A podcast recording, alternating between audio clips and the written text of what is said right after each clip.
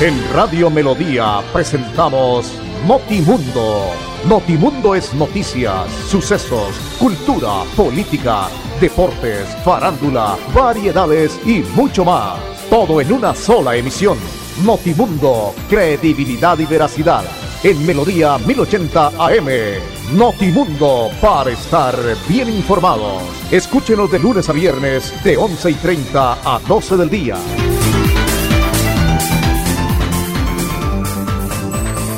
Tenemos en Colombia 11 de la mañana 30 minutos. Un saludo cordial a todos ustedes, queridos oyentes. Bienvenidos. Aquí estamos en este espacio de noticias de Notimundo para contarles todos los temas que se han presentado en las últimas horas. Como siempre, Andrés Felipe Ramírez nos acompaña, el ahijado en la parte técnica, en la consola digital de Melodía, ahí en todo el corazón de Bucaramanga. Con ustedes, William Efren Ramírez, registro 327 de la Cor Colombia, miembro afiliado a la Cor Santander. Estamos en el octavo día del mes nueve del año 2020, mañana fría, el sol tenue en algunos sectores del departamento de Santander, pero el clima es supremamente agradable. Debemos recordar que estamos en la segunda temporada de lluvias y en cualquier momento la lluvia puede sorprendernos. Hay que tener el paraguas, la chaqueta, en fin, para protegernos de estas lluvias que al final terminan dando pequeños resfriados y que son supremamente incómodos. A ustedes que nos acompañan en esta frecuencia de los 1080 en su dial, muchísimas gracias y también en nuestra página de internet www.melodiaenlinea.com a través del Facebook Live en cualquier parte del mundo. Muchísimas gracias por estar con nosotros. Iniciamos obviamente, antes de venir con todo el tema de las noticias, quiero saludar a un gran amigo hoy que está dionomástico. Es un muy, muy buen profesional, un gran profesional de la fotografía en el departamento de Santander y en Colombia, don Edinson Mejía, es un gran ser humano, es un gran amigo, un hombre supremamente servicial, vive eh, enamorado de su esposa y de sus hijas, de su familia, luchador, trabajador, como muchos colombianos, con muchos sueños. El Señor le permite hoy cumplir un año más de vida. Así que Edinson, un abrazo, eh, esperamos que siga adelante, que el Señor le colme de bendiciones en este espacio de noticias de Notimundo, obviamente en Melodía, eh, porque lo conocemos por su trabajo a través del lente, de la fotografía, no solamente en el tema deportivo, sino también social, porque es un muy buen fotógrafo y además es un hombre creyente en el Señor. Un abrazo desde la distancia, Edison, que el Señor permita que siga cumpliendo muchísimos años más. 11.33, entramos entonces en el tema para conocer lo que se ha presentado en la circunstancia del COVID. Pero antes de ir con el COVID, me encontré con esta noticia que es un poco eh, preocupante, hombre, y que pues obviamente de alguna manera empieza a ver uno como el gobierno nacional empieza ya a mirar el tema de lo que va a ser eh, las pensiones para los colombianos. Analistas del Banco de la República proponen subir la edad de pensión y quitar los subsidios. Investigadores plantean que Colpensiones tenga en cuenta toda la vida laboral y no los últimos 10 años con el fin de dar sostenibilidad al sistema. La reforma pensional es otra de las prioridades que urge al gobierno y a la que deben darle trámite antes que finalice los dos años que queda. Según un estudio de un equipo de investigadores del Banco de la República, si la próxima reforma aumenta la edad de jubilación, elimina los subsidios en el régimen de prima mediana, administrador de colpensiones y modifica algunos de sus aspectos, el sistema será autosuficiente y aumentará su cobertura, que hoy es del 36,7%. Uno de los puntos más polémicos que se suscita cuando se habla de pensiones es la edad. Actualmente, la edad promedio de jubilación de un colombiano es de 59 años eh, y para mujeres entre 57 y 62 para los hombres. Eh, 57 para las mujeres y 62 para los hombres. A hoy, tanto el RPM como el régimen de ahorro individual solidario, el RAIS, administrador por Porvenir, Protección con Fondos y Escandia, que son pues obviamente estos operadores. En esta ocasión, el equipo del emisor señaló que el sistema ideal sería en el que la persona se jubilara con 63 años, es decir, aumentar en tres años el promedio de edad actual de no te lo puedo creer, de locos, eh, en lo que tiene que ver. Hombre, una persona en Colombia hoy en día, difícilmente, la verdad, pasa los 60 años y muy difícilmente muchos colombianos se pueden pensionar. Subirlo a 63 años es una cosa descabellada, terriblemente. Sería aumentar en promedio tres años la edad actual. Julián Parra, investigador de la Sugerencia de Estudios Macroeconómicos del emisor y coordinador del informe, precisó que el riesgo para el sistema persiste por el alza en la expectativa de envejecimiento de la población trabajadora durante los próximos 30 o 40 años. Hoy, la mitad de la población es menor de 30 años y un, y un 12% mayor de 60 años. Para el 2060, el experto proyectó que el 36% será menor de 30 años y cerca del 30% mayor de 60 años. Y hoy una persona que alcanza 60 años espera vivir hasta los 83 años y para el 2050 la expectativa es de, de 86 años. Difícil, muy difícil. Muy, pero muy difícil. Y ahora con este tema de la pandemia, que eso se lleva al uno y al otro, va a ser supremamente complicado. Pero venga, es que así como se gasta la platica, también se está recibiendo, oigan a todos los colombianos, eh, a pagar la salud y la pensión. Por todo se tiene que pagar pensión. Usted hace un contrato con el Estado, le dan una CPS y tiene que pagar la pensión y, la paga en el valor del contrato que tiene. Esto no era como anteriormente que usted decía, yo pago por el mínimo y puedo contratar aquí, allá y más allá. Ahora no, ahora le suman a usted el promedio y tiene que tener, según los contratos que tenga, el soporte del 40% que es el promedio. Entonces, así como al gobierno le vale un dinero, también nosotros los colombianos estamos pagando nuestra pensión porque si no, entonces, ¿para qué nos obligan a pagar la cantidad de plata en el tema de pensión?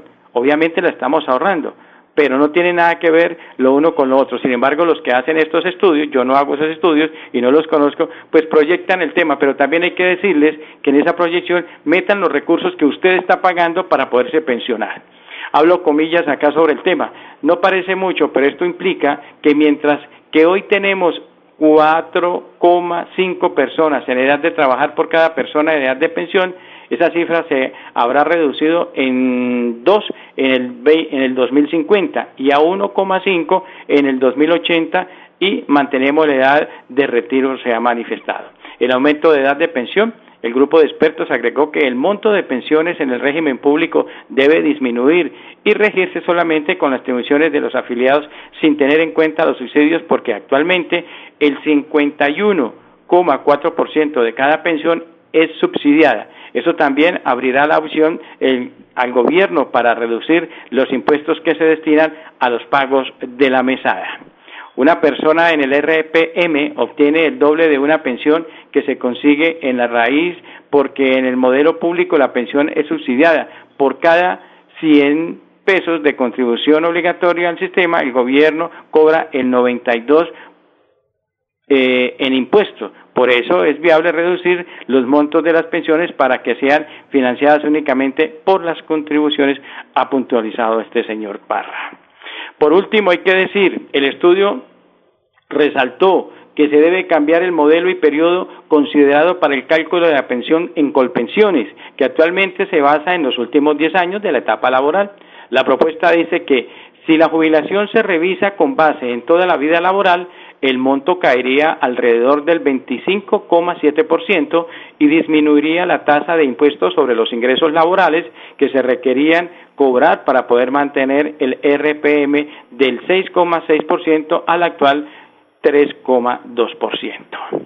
Ahí queda, eh, es muy largo el informe, hay muchas cifras, hay muchos números, pero hay que decir que el gobierno, a través del Banco de la República, que es del gobierno, está mirando cómo le quita la oportunidad a muchas personas que durante todo el tiempo trabajaron en muchas empresas, a muchas personas que sueñan con tener una pensión, una jubilación, se la quite, pero si hay 350 millones y hasta más de dólares para darle a Bianca.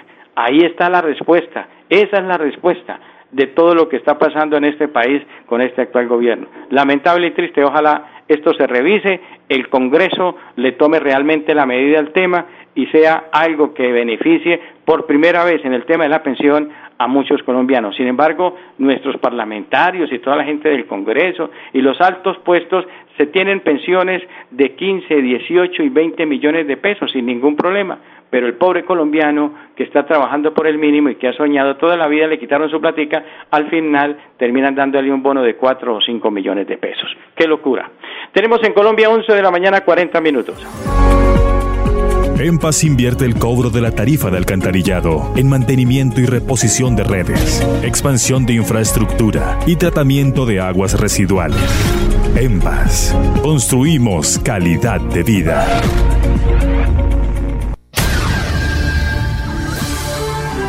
11 de la mañana, 40 minutos. Bueno, vamos a mirar un poco cómo amanecimos en el tema de las cifras, de los números, que nos entrega hoy la gobernación del departamento de Santander a través de su Secretaría de Salud, que es la fuente oficial para hacer el corte hasta el día de ayer.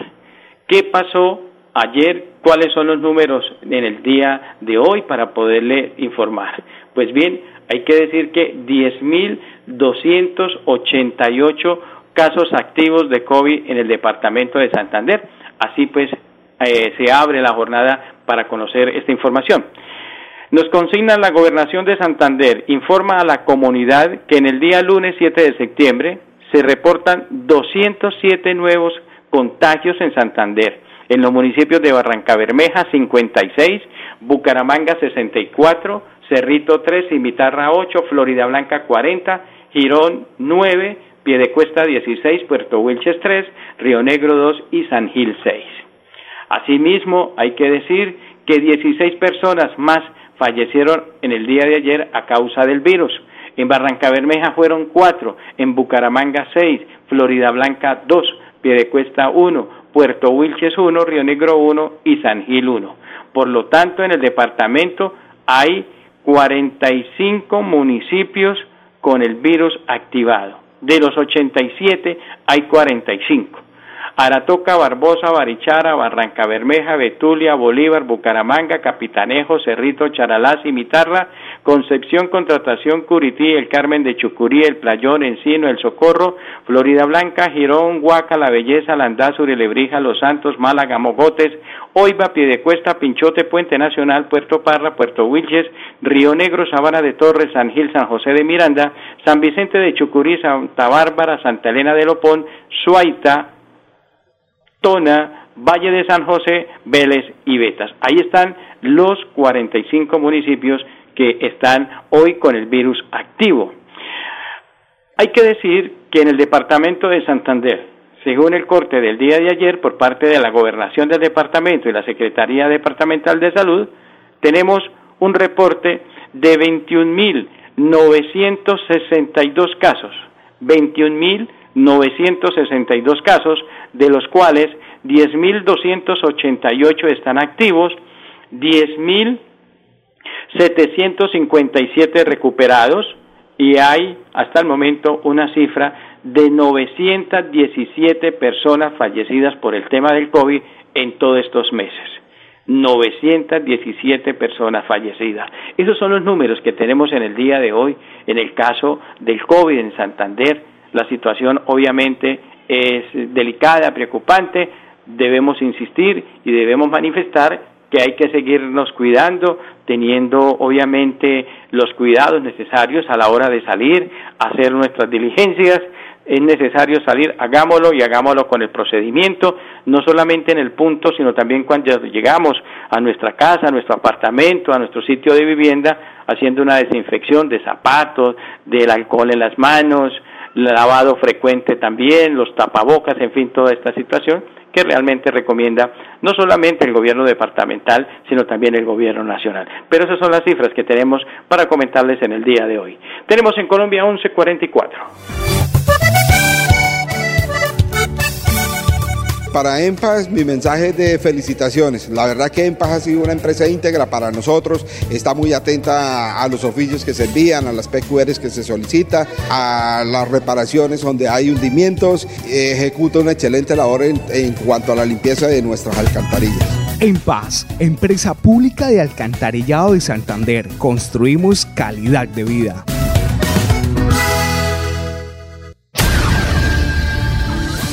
De la mañana 45 minutos ha manifestado el expresidente César Gaviria Trujillo, que es el jefe único del Partido Liberal, que denunciarán ante la Corte Interamericana de Derechos Humanos la explotación minera en el páramo de Santurbán. La acción se tomará como medida de protección del agua y cumpliendo el compromiso adquirido durante la más reciente Convención Nacional de la Colectividad. Obviamente este es el Partido Liberal Precisamente el liberalismo creó la convención, una comisión para hacer el seguimiento de la situación del páramo y para instaurar demandas ante la justicia de Colombia y ante eh, el corte de H para defender el agua de la explotación de oro que se quiere hacer en el departamento de Santander. La denuncia ante el organismo internacional de justicia se radicará la próxima semana. Bien por el Partido Liberal, por sus congresistas, todo lo que sea y esté a favor del el tema del agua, del tema del páramo, es bienvenido. No se debe mirar con tinte político, no debemos mirar si son rojos, azules, verdes, amarillos, negros o blancos. En este momento el agua es vital para cada uno de nosotros. El agua es vida, no solamente para el ser humano, sino para los animales, la flora, la fauna, en fin. Y nosotros no podemos, por ningún punto de vista, cambiar eh, oro por el agua y un oro que se lo llevan porque se lo llevan eh, afuera las empresas que están obviamente en esta situación nosotros eh, nos quedamos viendo un chispero porque la plática ya no está. Por eso es supremamente importante saber que se requiere urgentemente que todo lo que podamos hacer cada uno en este tema pues se pueda manifestar y se pueda tener una muy buena situación en el caso de defender el agua, como se tiene que tratar. 11 de la mañana, 47 minutos.